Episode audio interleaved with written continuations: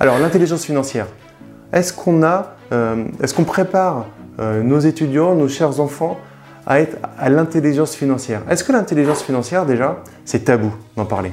On voit assez souvent que l'argent, c'est tabou. Et on va mettre l'intelligence financière à certains, à égards au niveau de l'argent. Et du coup, pour certains, ça va être tabou. Ça va être fait pour les riches. Moi, écoute, j'ai mon travail. Euh, je travaille déjà suffisamment. Quand j'arrive le week-end, je ne vais pas en plus penser euh, à l'intelligence financière. Je ne vais pas penser limite à autre chose. Je vais me détendre. J'ai souvent, j'observe souvent ce, discours qui est, voilà, je, laisse un peu mon cerveau de côté et je regarde la télé. Et le souci de ça, c'est que euh, du coup, tu t'éduques pas financièrement. Et ce qui fait que tu vas avoir un salaire, et potentiellement un bon salaire, potentiellement bien vivre. En fait, ce salaire, il va te permettre de quoi? Il va te permettre de payer ton loyer ou ton crédit. Il va te permettre de te nourrir, de te vêtir, de mettre un petit budget pour les vacances et euh, de payer ta belle voiture parce que tu as envie malgré tout euh, d'un signe extérieur de richesse. Hein, la voiture, hein, il n'y a, pas, a pas à dire, c'est un signe extérieur de richesse. On aime montrer euh, au-delà du gros moteur, on aime montrer qu'on a, euh, a une certaine réussite, en tout cas qu'on peut rouler dans une belle voiture. Donc voilà, tu as ces éléments-là, mais le problème c'est qu'à la fin du mois, si tu n'as plus de salaire, alors tout s'arrête. Parce qu'en fait, tu as dépensé l'ensemble de ce que tu avais, et du coup, il faut repartir. Seuls les paresseux utilisent leur propre argent. Et c'est ce qui fait énerver beaucoup de gens. Ils disent Vous m'appelez paresseux? Et je réponds Oui, je t'appelle comme ça. Parce que tu es le même genre de personne qui dira Je ne peux pas me le permettre. Je ne peux pas faire ceci, je ne peux pas avoir cela. C'est justement à ce niveau le problème. C'est ici, c'est un bien immobilier entre cette oreille et cette oreille. Je ne peux pas faire ça. La plupart des membres de ma famille disent Oh oui, je ne peux pas me le permettre. Mon père a appris à dire cela, ma mère a appris à dire cela. Mon père riche a dit que je ne devrais jamais dire ça. Donc tu as reconnu, c'est Robert Kiyosaki. Donc on, on dit que c'est le père de l'éducation financière. Donc c'était pour moi intéressant de te le mettre. Alors il est très tranché. Après la vie, euh, c'est pas, pas binaire, c'est pas blanc ou noir. On peut, ça peut être gris. Euh, et ce qui est important, c'est se donner, c'est se mettre des ancrages, des points d'ancrage. En fait, pourquoi aujourd'hui Peut-être que ça te passe par-dessus l'éducation financière, l'intelligence financière, et euh, tu tombes sur cette vidéo et ça t'interpelle. C'est que il y a un point d'ancrage, un modèle. On est fait de modèle de processus. Du coup, là, il y a un modèle. je, dois, je dois travailler pour un salaire et tous les mois recommencer, j'ai pas le choix. Et on voit que, et tu as raison sur le principe, c'est-à-dire qu'on a besoin d'argent, euh, ce n'est qu'un moyen, mais quand on n'en a pas, c'est la galère, c'est la loose, donc on a besoin d'argent. Donc il faut travailler. Et en fait, le premier niveau de l'intelligence financière, le niveau 1, ça va être de travailler. Et peut-être même, je vais te surprendre de travailler davantage. J'en parle dans mon livre, Les clés de l'immobilier rentable et sécurisé. C'est qu'à un moment, quand tu veux euh, gagner plus, bah, c'est pas compliqué. Il va falloir prendre un deuxième travail, un troisième travail, mais tu vas voir qu'à un moment, euh, ce qu'on appelle scaler, c'est-à-dire monter, augmenter grandement tes revenus, tu vas pas pouvoir le faire parce que peut-être que tu vas pouvoir prendre un deuxième travail, peut-être que tu auras vraiment plus de vie, euh, tu verras plus tes enfants, tu verras plus personne, tu seras en dépression, tu pourras prendre un troisième travail, mais à un moment, tu ne pourras pas monter plus. Et pourtant, tu vas voir tous les mois, tu vas devoir recommencer, recommencer, recommencer. En fait, ce qui va se passer, c'est qu'à un moment, il faut s'interroger potentiellement sur ce que j'appelle moi la valeur marchande. C'est-à-dire que c'est quoi les meilleures compétences que tu peux avoir? Quelles sont les compétences qui peuvent te faire gagner le plus d'argent? Peut-être qu'aujourd'hui, tu gagnes 15 euros de l'heure. Tes compétences valent 15 euros de l'heure. Peut-être que tu peux aller chercher des compétences qui vont valoir 150 euros de l'heure. Par contre, pendant un temps, ça va te demander de travailler davantage pour moins. C'est-à-dire que peut-être que tu vas devoir travailler davantage qu'aujourd'hui pour 10 euros de l'heure. Par contre, tu travailles ton intelligence financière, tu as préparé ton schéma, on va descendre dans tous les niveaux dans cette vidéo. Et en fait, tu vas travailler ça pour qu'à un moment, tu acquiers la compétence, l'expertise qui va te permettre d'être réellement euh, payé pour 150 euros de l'heure. Il faut accepter, et c'est ce que peu de monde sont capables de faire, c'est il faut accepter d'avoir un déséquilibre à un moment et d'être payé, peut-être de revenir en arrière sur euh, les revenus que tu as, donc faire des sacrifices. Peut-être que c'est revendre ta voiture que tu as achetée à crédit, peut-être que c'est manger des, des, des pâtes pendant, pendant deux mois, je ne sais pas, à un moment c'est un déséquilibre qui va t'amener derrière vers un tremplin. Et c'est ça qui va te permettre d'apprendre à gagner davantage d'argent. C'est le premier niveau. Ce n'est pas tout de suite le résultat, tu vas pas l'avoir tout de suite. Il va y avoir un processus qui va t'amener à gagner beaucoup plus d'argent. Ensuite, une fois que tu auras de l'argent, on va arriver à un deuxième niveau d'intelligence financière. Le deuxième niveau, ça va être te protéger de du, le syndrome de l'objet brillant, c'est-à-dire vouloir aller euh, vers ce qui brille. Oh, crypto-monnaie, ça gagne. Bim, je mets tous mes œufs dans la crypto-monnaie. Deux mois plus tard, j'ai perdu 80%. Alors peut-être tu as gagné 80%. En tout cas, dans la durée, tu as perdu un peu d'argent. Il va falloir se protéger de tout, euh, euh, dire, de tout le, le, bruit qui est autour, de toutes les, les, les, les sonnettes qui te promettent euh, de magnifiques choses, te protéger de ça pour protéger l'argent que tu as euh, durement gagné. Et j'en parle aussi, c'est de respecter l'argent que tu gagnes. On ne respecte pas assez l'argent qu'on gagne. Tu vas te protéger de tout ce qui est autour pour, euh, pour prendre cet argent et ensuite, au fur et à mesure, en faire, le faire fructifier. Donc, tu as gagné plus d'argent, tu as éviter toutes les, les, les, les faux voyants, euh, les, fausses bonnes nouvelles, les fausses bonnes idées euh, autour de l'argent. Et là maintenant, tu vas devoir gérer ton argent. Parce que je connais plein de personnes qui gagnent très très très bien leur vie. 10 000 euros par mois, 15 000 euros par mois, mais qui à la fin, tous les mois, s'ils ne retravaillent pas, ils sont en galère. Et ils le disent, ils sont stressés. Parce qu'ils disent qu'ils ne peuvent pas s'en sortir. 10 000 euros par mois, les mecs, ils disent qu'ils peuvent, ou les femmes disent qu'ils ne peuvent pas s'en sortir. Parce qu'en fait, derrière, ils n'ont pas appris à gérer leur argent. Si tu en gagnes beaucoup, mais tu en dépenses plus que ce que tu gagnes, à la fin, tu seras quand même en galère et tu devras toujours courir après l'argent et potentiellement, ça va t'essouffler. Donc il va falloir que tu apprennes à gérer ton argent, à gérer tes dépenses et à aller vers une dépense, euh, une gestion en dépensant dans des actifs plutôt que dans des passifs. Ça paraît assez basique, mais il est vrai qu'il faut se poser la question, même si on gagne bien, bien sa vie, est-ce que ce canapé, j'ai vraiment besoin de le changer? Ou est-ce qu'il n'est pas plus intéressant euh, d'acheter une voiture que je veux mettre en location entre particuliers? C'est un truc que j'ai envie de faire. De créer un actif qui va gagner euh, de l'argent. Ou alors de servir de ça comme d'un apport pour acheter un bien immobilier. Juste un ajout pour bien gérer son argent. Il va y avoir aussi à un moment la question, de, par exemple, de se mettre en société. Euh, tant que tu es salarié, tu ne maîtrises pas l'argent qui rentre et l'argent qui sort. C'est-à-dire que tout l'argent qui va rentrer, il va être fiscalisé.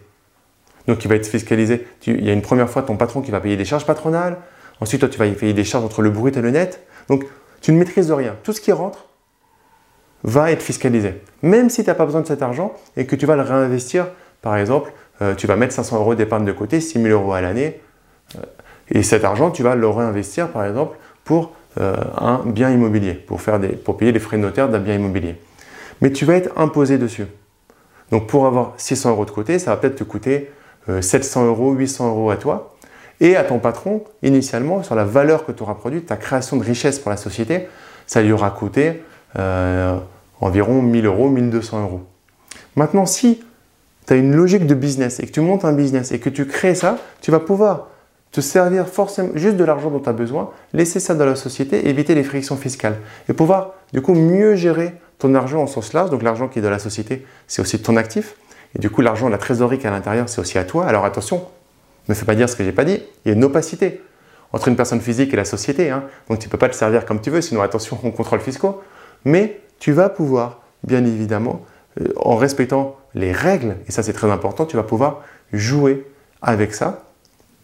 Du coup, mieux gérer ton argent. À partir de là, tu vas aller au quatrième niveau de l'intelligence financière. Tu vas pouvoir faire fructifier ton argent avec des investissements opportuns, la, création d'actifs, la participation dans des sociétés euh, qui se lancent, est-ce business angel, si tu as, euh, une société, miser euh, ou investir dans des fonds diversifiés, tu vas pouvoir en fait mettre en place des actifs qui vont travailler pour toi.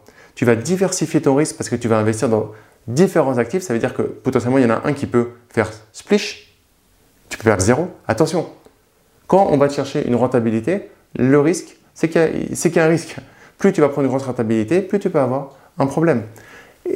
donc si tu mets tous tes œufs dans le même panier et qu'il y a un problème sur, euh, sur cet actif-là, sur cette corde-là, tu n'as plus rien. Donc il va falloir diversifier. Mais c'est là, pour faire fructifier, que tu vas en fait gérer euh, différents actifs, que tu vas aller chercher des actifs. Donc on a de l'immobilier, euh, tu peux aller faire des placements financiers. L'immobilier, c'est le, on va dire, c'est le, le Graal parce que dans le temps, c'est quelque chose qui va rester et euh, qui va te générer des revenus si c'est bien fait. Donc, je t'encourage dans tous les cas à faire l'immobilier. Hier, j'avais quelqu'un au téléphone je lui disais, c'est un must to have. C'est-à-dire que ce n'est pas un truc qui va faire bien d'avoir de l'immobilier. Ça va être quelque chose qui va être structurant. Après, le niveau que tu as d'immobilier, ça va être différent. Il faut bien le faire pour que ça soit pertinent. C'est-à-dire qu'avoir de l'immobilier pour l'immobilier sans travailler sa stratégie globale, ça ne va pas forcément être super pertinent. Ça ne va pas avoir de sens. Par contre, le travailler dans une euh, structure globale où tu fais fructifier l'ensemble de ton argent, euh, mais dans sa globalité, euh, via un système global en, tant que toi, personne physique, avec tes sociétés en tant que personne morale, etc., etc., là, ça va avoir un sens vraiment plus, plus pertinent. Et le cinquième niveau en fait, de l'intelligence financière qui va, j'ai envie de dire, ramasser la mise, c'est améliorer son information financière. En fait, aujourd'hui, on est dans, un, dans une, un accès. Alors, le problème, c'est qu'on a limite une surinformation qui fait qu'il euh, y a une phrase bateau qui dit trop d'informations tue l'information. Mais c'est vrai que là, le problème, c'est que du coup, tu allumes YouTube. Maintenant que tu as regardé une vidéo, euh, mais je te remercie d'avoir regardé une vidéo euh, sur ma chaîne, mais tu vas te faire retargeter par tous les vendeurs de formation en immobilier, tu vas voir, tu vas plus en pouvoir. Et du coup, c'est le problème, c'est que tu as une surinformation et pour que les gens, et c'est du marketing, hein, je suis désolé, pour que les gens ben, s'arrêtent, tout le monde essaie d'avoir un discours euh, encore plus en surenchère. Je pense qu'au final, ça avance pas grand-chose, mais par contre, ça perd. On peut se perdre là-dedans. Mais si on trie bien l'information, aujourd'hui, le cinquième niveau pour améliorer euh, ton information financière, ça va être d'être à la page. C'est-à-dire que tu peux plus te permettre, euh, le monde va trop vite pour que tu utilises toujours les mêmes méthodes qu'il y a deux ans ou qu'il y a trois ans. Ça va plus être possible. En immobilier, il y a des choses qu'on faisait il y a deux ans, il y a trois ans qu'on ne peut plus faire. Euh, les conditions au niveau bancaire se durcissent, ce qui fait que, et la, communication entre les banques également s'améliore, ce qui fait que, euh, allez, je planque, ce que faisaient certains, que je planque un, dossier, un compte bancaire par ici, un compte bancaire par là, etc. À un moment, voilà, c'est mort. C'est pas grave, ils l'ont fait, ça s'est bien passé, mais il faut vivre avec son temps et il faut continuer à avoir l'humilité de se dire qu'il faut sans cesse se remettre remettre à la page. Et là, pour revenir sur le système éducatif, il manque un gros truc dans le système éducatif par rapport à ça, c'est euh, la mise à jour de des process, la mise à jour des programmes, euh, le fait de vivre des programmes en accord avec son temps. On n'aborde pas l'intelligence financière euh, à l'école. Il y a une seule chose qu'on devrait leur donner à l'école là-dessus, c'est la magie des intérêts composés. Warren Buffett, c'est ce qu'a fait sa fortune si vous ne connaissez pas Warren Buffett, euh, c'est. Euh, alors, sans parler de c'est l'homme le plus riche du monde ou l'un des hommes les plus riches du monde parce que ça reste de l'argent, mais le mécanisme qu'il a fait et d'où il est parti, vous, pouvez voir là dans le graphe, entre au moment où il a commencé et là où il en est avec sa, fortune, ça a été exponentiel parce qu'en fait il a profité des intérêts cumulés en commençant tôt et en continuant sans cesse à investir, investir, investir. Si on donnait aux enfants entre 6 ans et 10 ans, le fait que de temps en temps, au lieu d'acheter euh, un cadeau, un jouet supplémentaire et garder cet argent pour investir et le mettre de côté, euh, le faire fructifier, ça serait juste, ça leur permettrait peut-être à 18 ans d'avoir une somme d'argent que euh, certains adultes ne sont pas capables d'avoir à 30 ans. Parce qu'on leur apprendrait en fait à mettre de l'argent de côté pour faire fructifier cet argent. Moi, j'ai mes enfants qui savent exactement ce qu'est un actif et un passif. Alors plus mon, mon grand qui a 10 ans, mais il sait exactement ce qu'est un actif et un passif. Et il a le droit d'avoir des actifs et des passifs. Par contre, il sait l'impact d'avoir des actifs et l'impact d'avoir des passifs. Donc on voit que euh, le système éducatif actuel a un temps de retard euh, par rapport à l'intelligence financière. C'est un problème culturel, on l'a vu. Euh, même pour des adultes, les adultes sont mal à l'aise à parler d'intelligence financière, à parler d'argent, à parler de, de manipulation d'actifs. Du coup, ils mettent cette, cette rétention au niveau du système éducatif. Non pas euh, parce qu'ils euh, ne veulent pas en parler, mais pour eux, c'est déjà pas pertinent pour eux d'en parler, alors comment en parler aux enfants? Et ça, euh, si vous m'écoutez au niveau du ministère de l'Éducation, mais c'est structurant.